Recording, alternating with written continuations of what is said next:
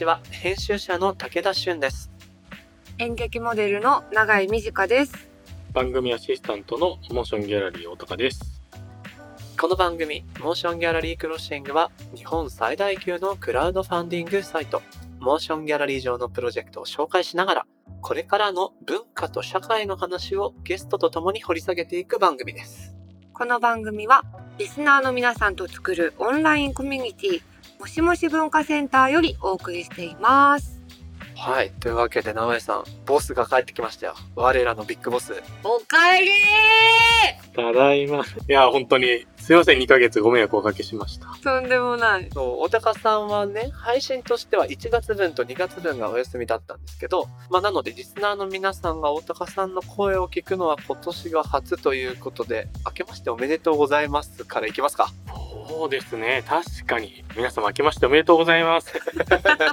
新年よろしくお願いします。リスナーの皆様。2ヶ月何してたんですか？そうですね。まあ、12月のところは大分出張で、大分であの街づくりのセミナーというか、一緒に考えようみたいなところで、いろいろ教えるというか、話をみんなに共有したりみたいなことをしてた日がたまたま重なっちゃって、飛行機も乗り遅れて、散々、こんなことあるんだみたいな、自分でちょっとびっくりしました。時間をミスったの？いや、そう、もう本当にどうしようもないですよね。自分でどうしようもないなと思ったんです。けど、搭乗時刻と実際に出発時刻を完全に誤解してて、あちょうどギリギリで着いたと思ったら、それはもうあの、ちょうどドーンってまだドアが閉まったタイミングだったんですよ。ーうわー。え、閉まりましたけど、みたいな顔をされて、あ、閉まりましたか？みたい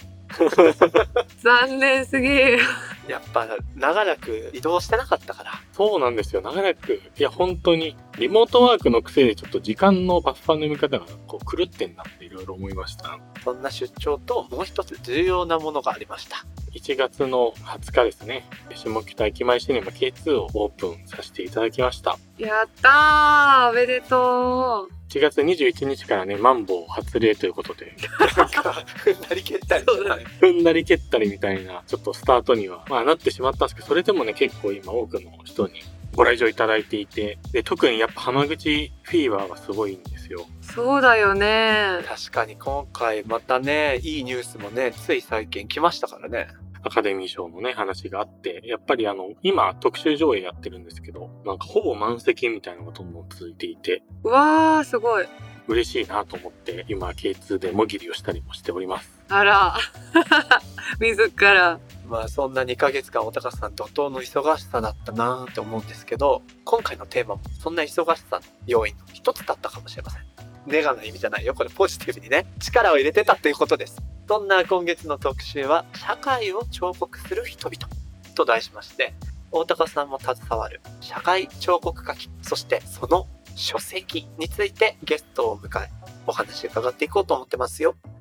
そうですね。ちょうど社会超過基金も後で説明あると思うんですけど、本当に2020年にやったのミニシアタイド基金の流れから、現代アート版をやらないかもしくはやってくれないかみたいな声がちょっとあって、それで始めたんですけど、ミニシアターとか書店とかを支えるっていうのと、現代アートを支えるって意味が違うよねっていうのを結構ディスカッションした中で、この社会彫刻家基金っていうところに行き着いたので、ぜひ今日皆さんにお話を聞いていただきたいなと思っております。モーションギャラリーのキキンファミリーの中の一つのプロジェクトってことですね。そんな今月もぜひ皆さん最後まで聞いてください。この番組のハッシュタグは、シャープ MGC ROS SING ハッシュタグ MG クロッシングです。アップルポッドキャストの番組ページにもコメントを書き込めます。皆さんのご意見ご感想お待ちしています。そして、Spotify の番組プレイリストのフォローと、もしもし文化センターへのご参加もお待ちしております。あなたももしもシーズンになってねもうね、会員カードもできてるんで、皆さんお待ちしてますよ。では、始めていきましょう。武田俊と、長井美智香がお送りするモーションギャラリークロッシング今回はゲストに NPO 法人インビジブルクリエイティブディレクターでアーティストの菊池弘子さんとティッシュインク共同設立者で編集者の桜井優さんをお招きします。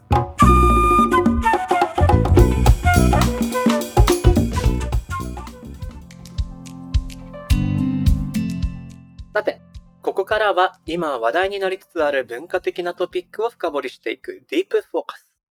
今回お招きしたゲストは NPO 法人インビジブルクリエイティブディレクターでアーティストの菊池弘子さんとティッシュインク共同設立者で編集者の桜井優さんです。よろしくお願いします。よろしくお願いします。お願いします。まずは僕からお二人のプロフィールを簡単にご紹介させていただきます。まず、菊池弘子さん。東京都生まれ、ボストン大学芸術学部彫刻科を卒業後、タフツ大学大学院を修了された後、パフォーマンスアート、特に古草ス、社会彫刻に影響を受け、アメリカ、南米、台湾などで活動。アメリカ在住20年を経て2011年、東日本大震災を機に東京に戻られ現在に至るということです。アートを触媒と考えた表現活動、アートプロジェクト、コミュニティ再生事業、学校づくりなどに国内外で多数携わるほか、武蔵野美術大学と立教大学の兼任講師なども務めていらっしゃいます。もう一方、桜井優さん。兵庫県生まれ。紙媒体やウェブ媒体のほか、展示や服飾ブランドなど幅広い領域において企画、編集、ディレクションを行ってらっしゃいます。大阪外語大学大学院を国際言語社会専攻で修了された後、出版社勤務などを経て、2017年、東京と九州の2拠点でクリエイティブディレクションを中心に行うティッシュインクと出版レーベルティッシュペーパーズを設立。福岡デザイン専門学校の非常勤講師や大阪芸術大学非常勤講師も務めてらっしゃいます。ということで、そんなお二人をゲストにお迎えする今月の特集、題して、社会を彫刻する人々。この番組でも何度かご紹介してきた社会彫刻家基金。そしてこのね、社会彫刻家基金って何っていう部分から、今制作しているその書籍についてゲストのお二人と、そしてメンバーの一人でもあるおたかさんにも入ってもらいながらお話を進めたいと思うんですが、前置き長くなりましたが、大高さんはもちろん菊池さんと桜井さんとチームとして動いてらっしゃると思うんですけど、僕も桜井さんとはね、結構長いご縁でございまして。いつからやろうな？2012、3年ぐらいかな。だと思います。10年ぐらいですよ。そうやね。わ、もう10年だ。桜井さんがもともといらっしゃった、編集プロダクションって言い方だったらいいのかな？なんやろね。クリエイティブカンパニーってすげえざっくりした言い方してたけどね。編集者が主軸となった会社があって、そこに僕は1年だけいたので、うん。僕が唯一月給をいただいてた1年なんですけど、人生の中で。その時に、桜井さんはある種、ボス。そう、唯一の、武田くんのキャリアにおける唯一のボス。ボス。そう。視線修羅場を共に超えていき、夜な夜な歌を歌いながら頑張って編集をしていた我々でしたね。うん。ということで、そんな皆さんとお送りしていきたいと思うわけですが、永井さん、うん。社会彫刻っていうフレーズね、大高さんからこれまでも聞いてたじゃないですか。聞いてた。覚えてる？いや、飲み屋だったからな。飲み屋でさ、飲める時代にさ、説明してもらった記憶があるんだけど、でも飲み屋だったから、ちょっと、多分飲み、シラフで聞いても多分分かれへんと思ちょっとね、複雑なんだよね。わかりにくいよね。一応、もう一回あの、社会彫刻家基金について改めて教えていただいてもいいですか？これは誰から教わりましょうう？これはひろこさんじゃないかな。じゃあ、ひろこさんから伺えますか？もうでもかれこれ立ち上げたのは2020年になるんだよね。そうそうそうそうそうう。ーん。まあ多分皆さんもご存知の通り、モーションギャラリーも作った背景の中にこう社会彫刻に影響されてってあると思うんですけど、私も属しているこの NPO 法人ビジュブルも直接的には社会彫刻とは言ってないんですけれども、どちらかというとこう、ちょっと想像していく中でこう社会を彫刻するっていうとなんとなく社会を作るっていう既存のなんかコミュニティ形成とか社会形成っていうよりかはもうちょっと想像力とか柔軟性とかって感じません？社会彫刻って言葉。うんうんうん。で、そういう意味で、こう、私たちも、まあ、アートっていうものを触媒にしながら、こう、どうやって、こう、社会っていうものを、まあ、彫刻していくのかっていうようなことをやってる法人でもあるんですね。うん。はい。まあ、大高さんの方から、まあ、これこれ近々で基金を立ち上げる機会があるんだけど、じゃあ、いざ立ち上げるときに、ちょうどコロナ禍にも入り、まあ私たちもなんとなくこう、やはり悶々とした生活をしている中で、改めてこう、アートとかアーティストの役割っていうものをきちっと考え直したときに、どういうその基金の形があるかねっていう話をしたのが、もうかれこれ1年半ぐらい前になります。はいはい。そこがきっかけになって、ちょっと割愛していくと、まあ、社会彫刻家っていうその市場をこう支援するというよりかは、やっぱり社会を作るっていうことを、まあ、想像力を使いながら活動している人たちに対して支援をする基金を立ち上げようっていうことになり、結果社会彫刻家っていう家って書いて、か基金っていう人に対して支援をする活動を立ち上げたのが2020年のあれ秋？秋ぐらいです。なるほど。そこから急ピッチにまあ一つの活動としてアワードっていうまあシステムを立ち上げて、そもそも社会彫刻家何って言われた時に私たちも多分大高さんも定義が違えば、多分桜井も違うし、私も違うしっていう、多分自分がどういうふうにその意味を獲得して、どういう人をそういうふうに捉えるかっていう結構自分たちに対する問いみたいなところもあるんですよ。はいはいはい。まあ、私たち自身がこういう人を見つけるというよりかは調査選考員っていう方を見つけて、まあ、その3名がその人たちのまあ市場とか自分たちの解釈の中で世の中にいる社会彫刻家を調査し探すっていう選考プロセスを経て今年は3組の受賞者が出ましたっていうところですかね。なるほど。すでにちょっといくつか教えていただきたいんですけど、聞き慣れない人には聞き慣れない社会彫刻っていうフレーズがまずベースにあると思うんですが、これヨーゼフ・ボイスの言葉だと、まあ僕は知ってるんですけど、じゃあ社会彫刻って何武田くんって言われた時に僕パッと出てこないですよね。うん。このまずこの社会彫刻家基金の礎になっている社会彫刻っていうものは一体どういう意味合いなんですか？ヨーゼフ・ボイスが提唱した社会彫刻っていうのをコンセプトにっていうけど、で、それ何？みたいな話で、いろんなとこに、まあ今やったらインターネットでこういろいろ調べて出てくるんやけれども、ややこしいのが、社会彫刻っていう概念が結構交渉、口伝で伝えられてきたというか、ボイス自体があまりこう文章でカチッ論文でこう発表しました、定義しましたっていうよりは、いろんなとこで言ってる、これが社会彫刻なんだよみたいな感じで言ってるので、受け取る人によって結構恣意的に切り取られる部分がすごく多い。だから、ネットとかで見てても、この人言うてることとこの人言うてること似てるけどなんかちょっと違うなとかいうのが多発してて、っていうのがまあそもそも状況としてあると。ただ、やっぱり本を作る中で、まあ社会彫刻家基金、アワードですと。で、本作ります。で、受賞者の人取り上げますってやるのはいいけど、やっぱり、ドア頭にさ、じゃあそもそも社会彫刻家基金って何っていう話もそうだし、う。うん。じゃあそこにあのコンセプトになってるそもそも社会彫刻って何みたいなところはやっぱ説明としては必要だよねっていう話をやっぱりまあ事務局のメンバーとかといろいろしててまさに今ですねそうひろこさんとか大高さんとかにちょっと一回事務局の中で多様な解釈があることはわかるけれどもそのことも含めた上で自分たちはどういうふうに捉えてどう考えて社会彫刻っていうのをどう定義してるのかっていうのは一回まとめてもらえへんかみたいなことをこちらからちょうどお願いしてるタイミングではあります。なるほど。だからさっきひろこさんが説明してくれたので、それこそ大高さんとかにが考えるじゃあ社会彫刻っていうのはどういうものなのかっていうのは聞ければいいなと思うし、事務局のメンバーにと本の中で寄稿をお願いしてて、大高さんはそれこそモーションギャラリーっていうのは社会彫刻だっていうのを前から言ってる。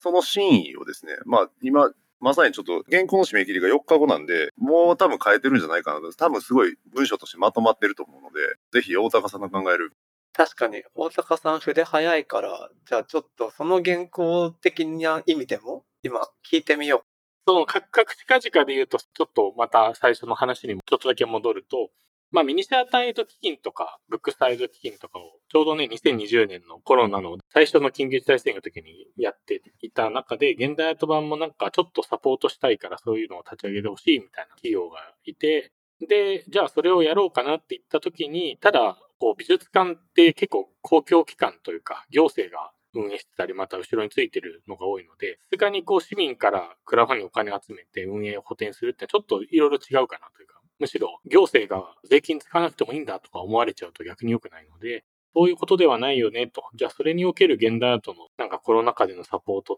てなんだろうねみたいなところで、で、今、あの、埼玉国際芸術祭当時、あの、一緒にやってたインビジブルのお二人に、こういう話あるけど、どうでしたろうみたいな相談をしていった中で、アーティスト自体を直接支援する。ミニシアターとかブックストアとかそういう場所とか施設じゃなくて、アーティスト自体を支援しましょうっていう話にもなったんですけど、まあどういう軸で支援するのかと。まあ何をもって支援するとしない人って選ぶのかみたいな、まあそういう話に結局なっちゃうので、コロナ禍っていうことだけじゃなくて、むしろその先を考えて、アートの再定義だったり、もうちょっとその広い、もしかしたらアーティストという辞任をしていなくても、アーティストで表彰することが、よりこうポジティブな社会に長期的になるような賞をやってきたよねと。アワードとか受賞とかエイドみたいな概念自体をあの新しくしていきたいよねみたいな話の中で、まあ結局僕らインビジブルも我々モーション A も一緒にたまたまというか同じように考えて社会彫刻って概念を広げていくのが結局その答えかよね、だよねみたいなのでまあ始めたのが、まあ、社会彫刻基金なんですけど、うんうん。まあ、その中でまあ社会彫刻って何なのかって今お二人の説明の通りで別に答えはないというか、ちょっと民主主義と僕の中で近い存在というか、完成もなければ正解もないというか、人それぞれであるし、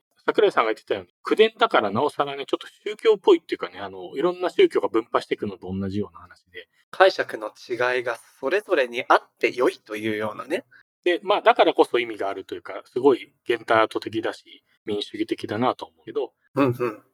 僕の中のすごい先日めた解釈としては、やっぱり一人一人のね、選択の行動を表現だと捉えましょうみたいなことなのかなっていうのは、まあ、すっごい意訳すると思っていて、うんうん。まあ、何か選択するときに、もし自分が本当にアーティストだとしたり、彫刻作品を作っているとしたらめっちゃ考えなきゃいけないですか。一つのみでも何でも振るときに、すごい考えて振るような態度っていうのが、一人一人がアーティストだと思い、消費何か物を買うときとか何か行動を取るときに考えれば、まあより社会は良くなるよねみたいな一つの側面としてそういう話があるのかなと思って。うんうん。まあそういう意味でクラウドファンディングってそういう意味かなと思ってるのは、そのお金の使い道っていうのが必需品じゃないじゃないですか。なんかクラウドファンディングプロジェクトを支援するで。でも、そのお金の、まあいろんな、その月々飲み会に行くとか何か買うみたいな中で、それをちょっと抑えて、あえて、もしかしたら完成しないかもしれない、誰かのなんか作品を作ったり、カフェを作ったりするところにお金をこう届けるっていうのはちょっとこう投票行動で、まあそういう意味でこう自分のお金の使い道にすごいコンシャス考えるっていう意味だと、まさに社会彫刻ってアクションをそれぞれが取っているっていうことなのかなって意味で、まあクラウドファンディングっていうのは非常に社会彫刻的じゃないかと思って始めていますね。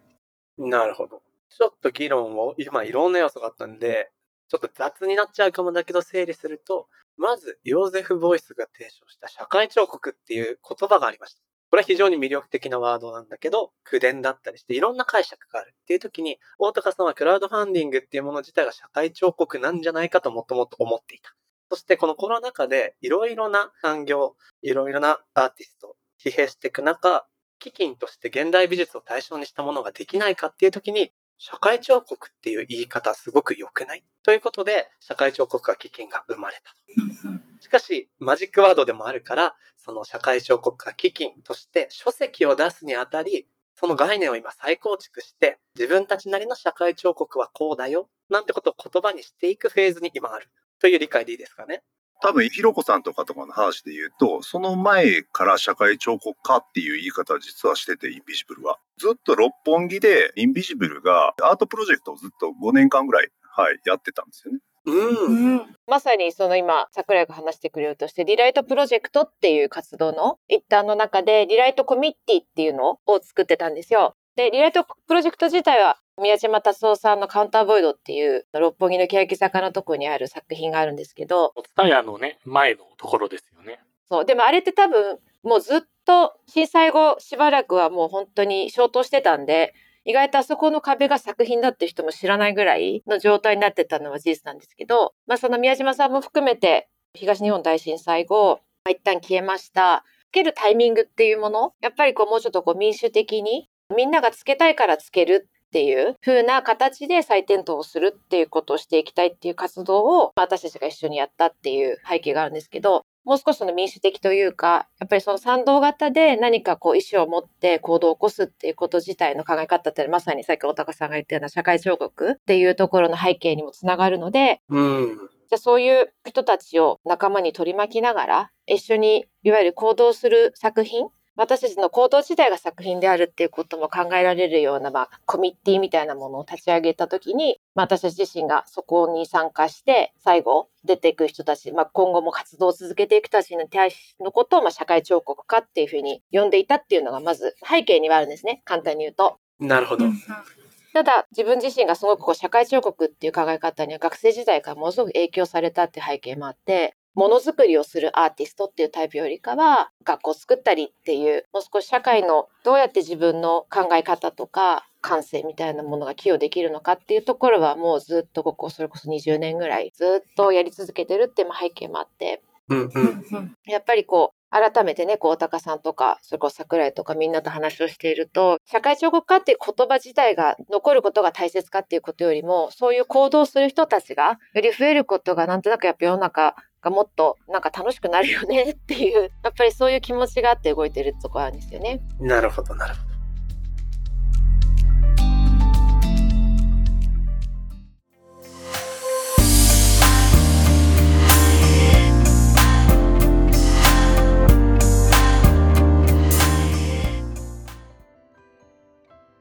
さて、ここからはモーションギャラリーで現在挑戦中のプロジェクトの中から特に注目してほしいものを紹介するホットプロジェクト。さて、大高さん、今日はどんなものがありますか？はい。お二人は先月の特集でふるさと納税型クラウドファンディングについて、かなりしっかりと知識を深められたそうですね。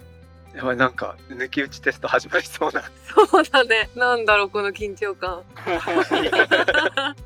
まあでも結構ね、普通に素朴に勉強になったなぁとね、思いますよね。でした、でした。さすがです。今日ご紹介するのは、現在モーションギャラリーで実施中の広島県呉市のふるさと納税型クラウドファンディングからお一つ紹介したいなと思います。と内容としては、クラフトビールにまつわるプロジェクトになります。いいですね。このプロジェクトは呉市でクラフトビールブランド IB ブルーイングを立ち上げた20代の男性お二人によるものです。自分たちのオリジナルビールの製造開始に合わせて缶ビールの生産を可能にすることでより多くの方に気軽に手に取ってもらえるようにしたいというプロジェクトなんですね。ビール工場があるのは人口約20人の限界集落であったりとこのプロジェクトにもたくさんの物語が隠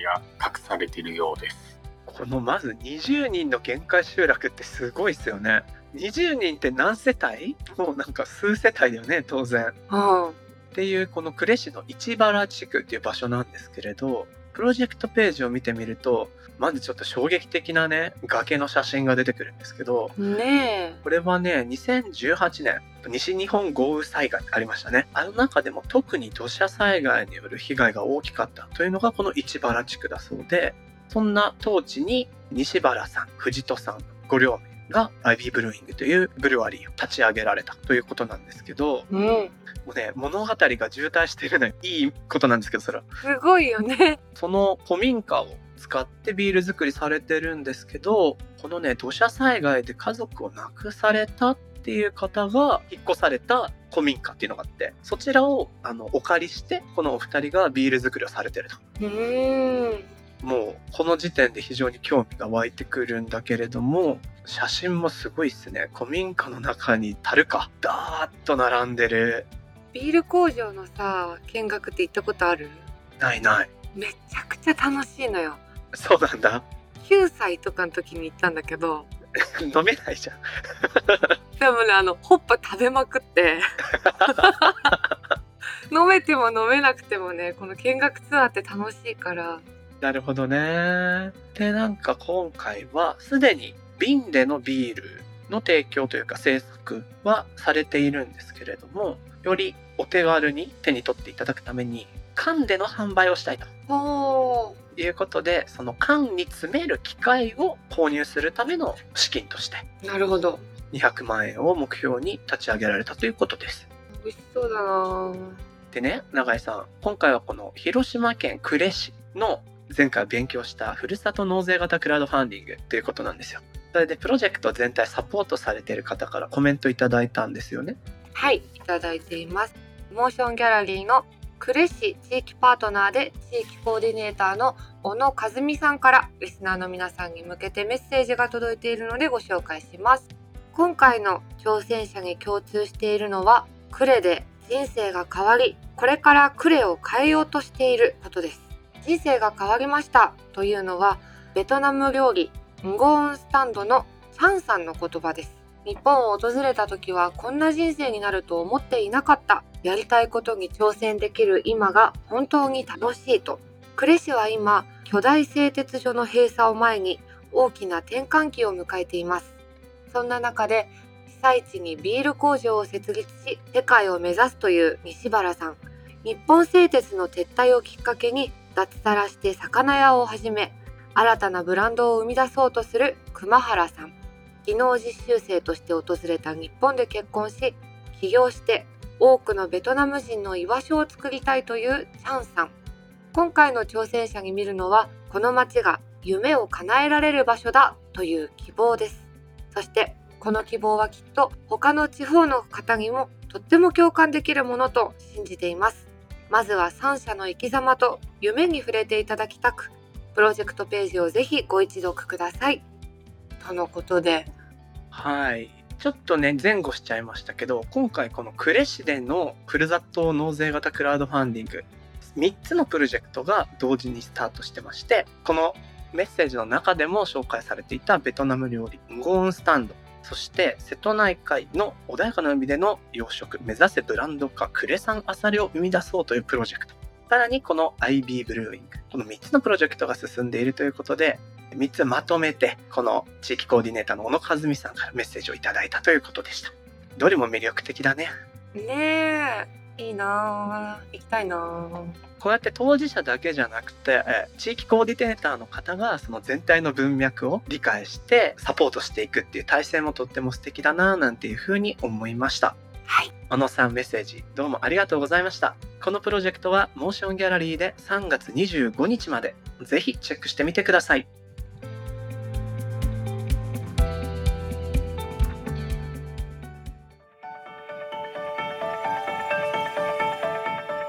モーションギャラリークロッシングエンディングのお時間となりました。さて、エピソード一つ目、永井さんどうだったかな？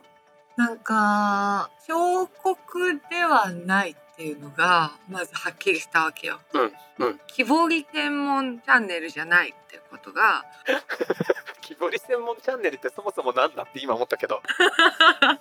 いわゆる彫刻を指してるわけではないということが分かった。そうそうそう。うん。であ分かったって思った次の瞬間にやっぱ人によってその定義が違うっていう曖昧さというかさ自由度が高いってことが分かってうん。やっぱ自由って分かると難しくなるみたいなとこあるじゃん。そうだね。捉え方次第って言われると、じゃあどう捉えればってなるっていうかね。迷いの森の入り口に来たって感じでワクワクしてる。振り返ると確かにこのエピソードではそんな初回彫刻家の森の入り口に立たせてもらった。そんな回だったなっていうふうに僕も思います。さてさてオープニングでもお話ししたようにいよいよ下北駅前シネマ K2 がオープンしたっていうことでうん。大高さんからご報告したいことがあるそうで。本当に見事、無事、クラファニングも終了いたしまして、おかげさまで目標金額の200%を超える752万205円を達成して無事終了、そして開館に至りました。おめでとうございますおめでとうすごい。いやー、ありがとうございます。いや、本当にね、ありがたくて、最終的にコレクターの数が487人ということで、多いなこれは本当にたくさんの方がね、ご支援いただいて、本当嬉しいです。誰かがバーンってぶっ込む美しさもクラウドファンディングってあるけどこれだけのね487名の人たちが下北に映画館できることを歓迎してくれてると思うとなんかお金もありがたいけど数も嬉しいですねいやー、嬉しいですね。同じ映画館を新しく建てるためのクラウドファンディングっていうので、あの、京都の出町座さんのプロジェクトの話って結構してるかなと。本当に、その、出町座の田中さんって方がおっしゃってたように、あの、今下北に住んでいるとかじゃなくて、本当昔下北にこう関わってたけど、今はもう遠くにいるような人たちからも、昔好きだった下北にそういう映画館ができるんだったら応援したいっていうコメント付きで応援いただいたりしてることが本当に多くて、はいはいまあ、さっきのね、社会聴覚金の話でも、